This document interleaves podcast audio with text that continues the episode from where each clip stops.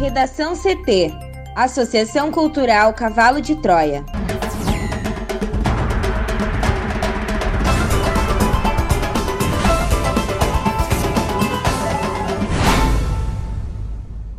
Agora, no Redação CT. Porto Alegre amplia vacinação para pessoas com 29 anos nesta segunda-feira. Buscas por menino de 7 anos desaparecido se concentram na orla do litoral norte.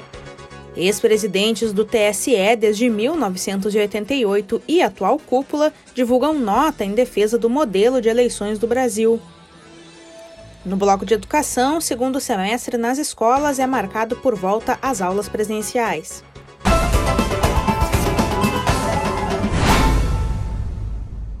Eu sou a jornalista Amanda Hammermiller, este é o Redação CT, da Associação Cultural Cavalo de Troia. Céu nublado em Porto Alegre, a temperatura é de 12 graus. Boa tarde. Nesta semana, as temperaturas sobem de forma gradativa no Rio Grande do Sul. Muitas regiões terão nebulosidade hoje, mas a chuva deve aparecer apenas no litoral norte e em Vacaria. Na capital, a máxima é de 17 graus. A previsão do tempo completa daqui a pouco. Porto Alegre amplia a vacinação para pessoas com 29 anos nesta segunda-feira. Mais informações com a repórter Juliana Preto. A Prefeitura de Porto Alegre ampliou a vacinação contra a Covid-19 para pessoas com 29 anos ou mais nesta segunda-feira. A aplicação ocorre em 12 unidades de saúde e no drive-thru híbrido do Shopping Bourbon Valley também foi retomada a vacinação para adolescentes com comorbidades a partir de 12 anos, que é a primeira dose, e gestantes hipoérperas, com a segunda dose. Para estes dois públicos, a vacinação ocorre exclusivamente em seis unidades de saúde: Bananeiras, Jardim Leopoldina, Macedônia, 1 de Maio, Santo Alfredo e Tristeza. Segue ainda a imunização de outros grupos já contemplados na campanha: idosos, profissionais de saúde e de apoio à saúde, pessoas com deficiência a partir de 18 anos, pessoas com comorbidades a partir de 18 e funcionários das escolas municipais, estaduais e particulares de ensino infantil, fundamental, médio técnico e superior. A vacinação da primeira dose, Amanda, ocorre até às 5 horas da tarde e os agendamentos para as unidades São Carlos, Morro Santana e Tristeza, que são apenas via aplicativo 156 mais POA, ocorre das 18 até às 21 horas e segue disponível a segunda dose para todos que estão com esquema vacinal em atraso da Coronavac há mais de 28 dias e quem recebeu a AstraZeneca há pelo menos 10 semanas, nos mesmos locais citados anteriormente. Já a Pfizer vai ser exclusivamente para gestantes e puérperas que receberam a primeira dose de AstraZeneca há 10 semanas ou mais. E para receber a primeira dose, todos os públicos devem apresentar um documento de identidade com CPF e comprovante de residência ou de vínculo de trabalho em Porto Alegre. Entre os profissionais de ensino, é preciso comprovar o vínculo com a instituição e entre pessoas com comorbidades e deficiência, exceto síndrome de Down, é necessário levar atestado com comprovação da deficiência. Gestantes podem apresentar a carteira do pré-natal. E para a segunda dose, é necessário levar identidade com CPF e cartão com registro da primeira aplicação. Buscas por menino de 7 anos desaparecido se concentram na orla do litoral norte. Thaís Uchoa. Após fazerem diferentes varreduras no rio Tramandaí, onde uma mulher de 26 anos diz ter arremessado o corpo do filho de 7 anos, os bombeiros do litoral norte concentram esforços nesta segunda-feira nas buscas por terra. As equipes estão fazendo o levantamento da área desde o limite entre Tramandaí e Imbé até Torres. A área é de cerca de 90 quilômetros. Segundo o comandante da operação e dos bombeiros de Tramandaí, Tenente Elísio Leucrécio, a maior probabilidade é de que o corpo tenha sido arrastado para o mar. Por isso, nesta segunda-feira só devem ser realizadas buscas no rio Tramandaí caso se tenha alguma suspeita. Nos últimos dias foram usadas embarcações e mergulhadores no local. Pescadores estão em alerta para que, caso percebam algo nas redes, informem os bombeiros. A busca por terra contará com equipes de Tramandaí, Capão da Canoa e Torres. Os bombeiros seguirão em veículos pela orla e farão paradas em alguns pontos na tentativa de avistar algo suspeito na praia ou no mar. Na ação, também será utilizado um drone para auxiliar nas buscas. Na semana passada, helicópteros foram usados. No domingo, uma mulher de 23 anos, companheira da mãe do menino, também foi presa. A Polícia Civil ouviu o depoimento dela, que alega que o crime teria sido cometido somente pela companheira. Mas mensagens e vídeos obtidos em um celular apreendido indicam que as duas teriam torturado a criança de forma física e psicológica. O caso chegou à polícia na semana passada, quando a mãe da criança procurou a delegacia de polícia de pronto atendimento de Tramandaí a mulher inicialmente queria registrar o desaparecimento do menino, mas acabou confessando a morte do filho. Em depoimento, segundo o delegado Antônio Carlos Rax Jr., ela admitiu ter espancado a criança e depois dopado com medicamento. Na sequência, teria colocado o corpo do garoto em uma mala e arremessado o filho no rio Tramandaí. A mala, que teria sido usada para transportar a criança, foi encontrada nas proximidades do rio em uma lixeira. A mãe foi presa em flagrante e teve prisão preventiva decretada pela Justiça. Para o Redação CT, Thaís Uchoa. O governador Eduardo Leite esclareceu nesta segunda-feira que não há previsão de iniciar o processo de liberação de eventos, shows e público em estádios nesta semana. A intenção havia sido anunciada pelo coordenador do Gabinete de Crise do Rio Grande do Sul, Marcelo Alves, em uma reunião na Câmara de Vereadores de Porto Alegre na última quinta-feira. Leite afirmou que esse seria um erro de leitura de colocações da semana passada, como se houvesse alguma tratativa para retomar eventos a partir dessa semana. Conforme o governador, o Estado começa a discutir a partir de agora como se dará a volta do público aos eventos. Ele diz que espera que toda a população adulta esteja contemplada com a primeira dose no início de setembro e que, com isso, seja possível enxergar alguma retomada de eventos com mais segurança. O encontro entre o coordenador do gabinete de crise e os vereadores ocorreu na semana passada. Marcelo Alves disse que a retomada estava decidida, mas que faltava a definição de como iria ocorrer.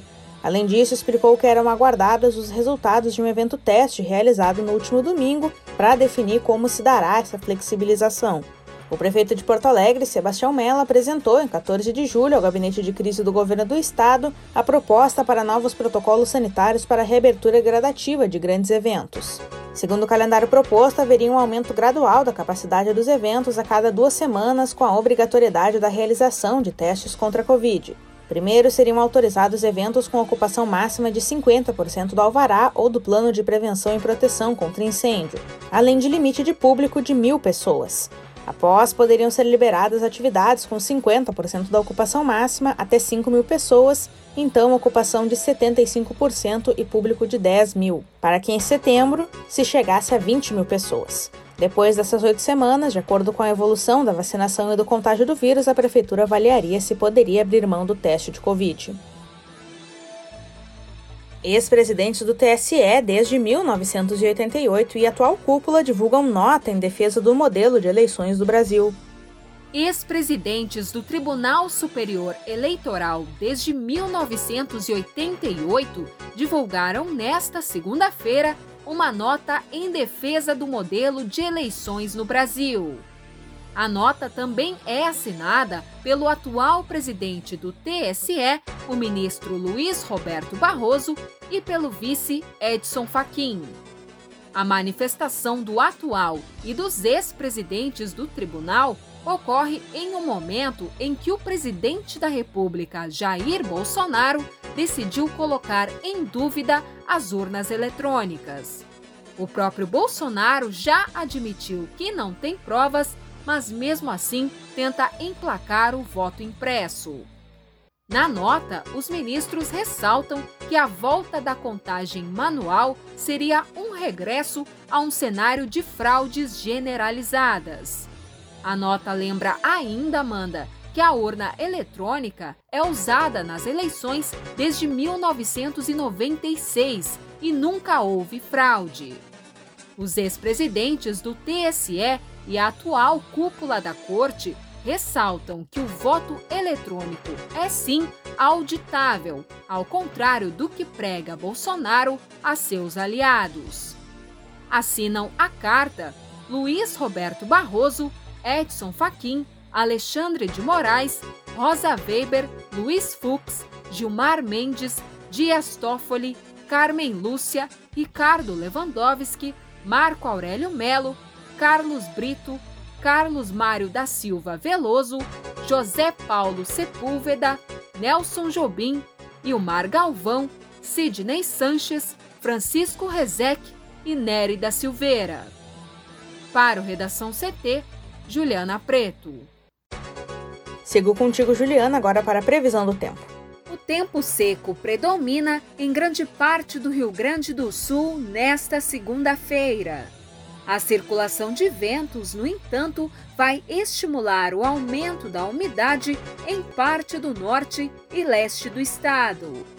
Segundo a Somar Meteorologia, pode chover a qualquer hora no litoral norte e na região de Vacaria, na Serra, mas sem risco de temporais. Nas demais localidades, Amanda, o dia terá sol e as temperaturas sobem de forma gradativa. Durante a madrugada, o aeroporto Salgado Filho registrou nevoeiro entre meia-noite e 17 e 2 horas da manhã. Já no nordeste e leste do estado, também teve névoa úmida e nevoeiro. A menor temperatura nesta madrugada foi registrada em Uruguaiana com 3,7 graus. Já em Porto Alegre, a máxima deve chegar em 17 graus e a previsão é de sol entre muita nebulosidade o dia todo.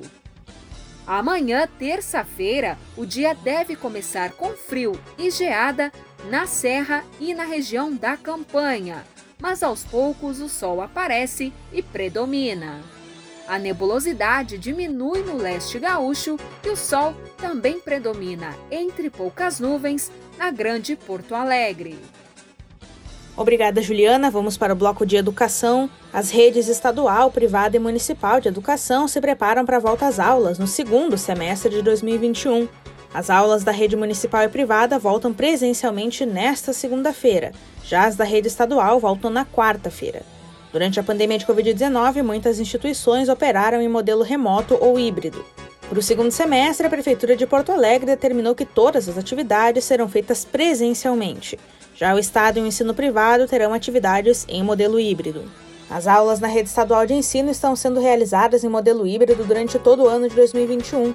O calendário letivo teve início no dia 8 de março, apenas no modelo remoto por meio de plataformas online. Desde o dia 3 de maio, as aulas ocorrem também no formato presencial. A partir de 4 de agosto, começa o segundo semestre de ensino, ainda na categoria híbrida, com atividades presenciais e remotas. A Prefeitura de Porto Alegre vai retomar o ensino para o segundo semestre totalmente presencial. A Secretaria Municipal de Educação informou que será feita uma campanha de chamamento para que os pais levem os filhos às escolas. As aulas retornam nesta segunda-feira. Todos os níveis de ensino, infantil, fundamental e médio, retomam no mesmo dia. No primeiro semestre do ano, a Prefeitura organizou o modelo híbrido e a volta escalonada dos estudantes, começando com a educação infantil, depois o ensino fundamental, médio e cursos técnicos. As aulas na rede privada também retornam nesta segunda em modelo híbrido.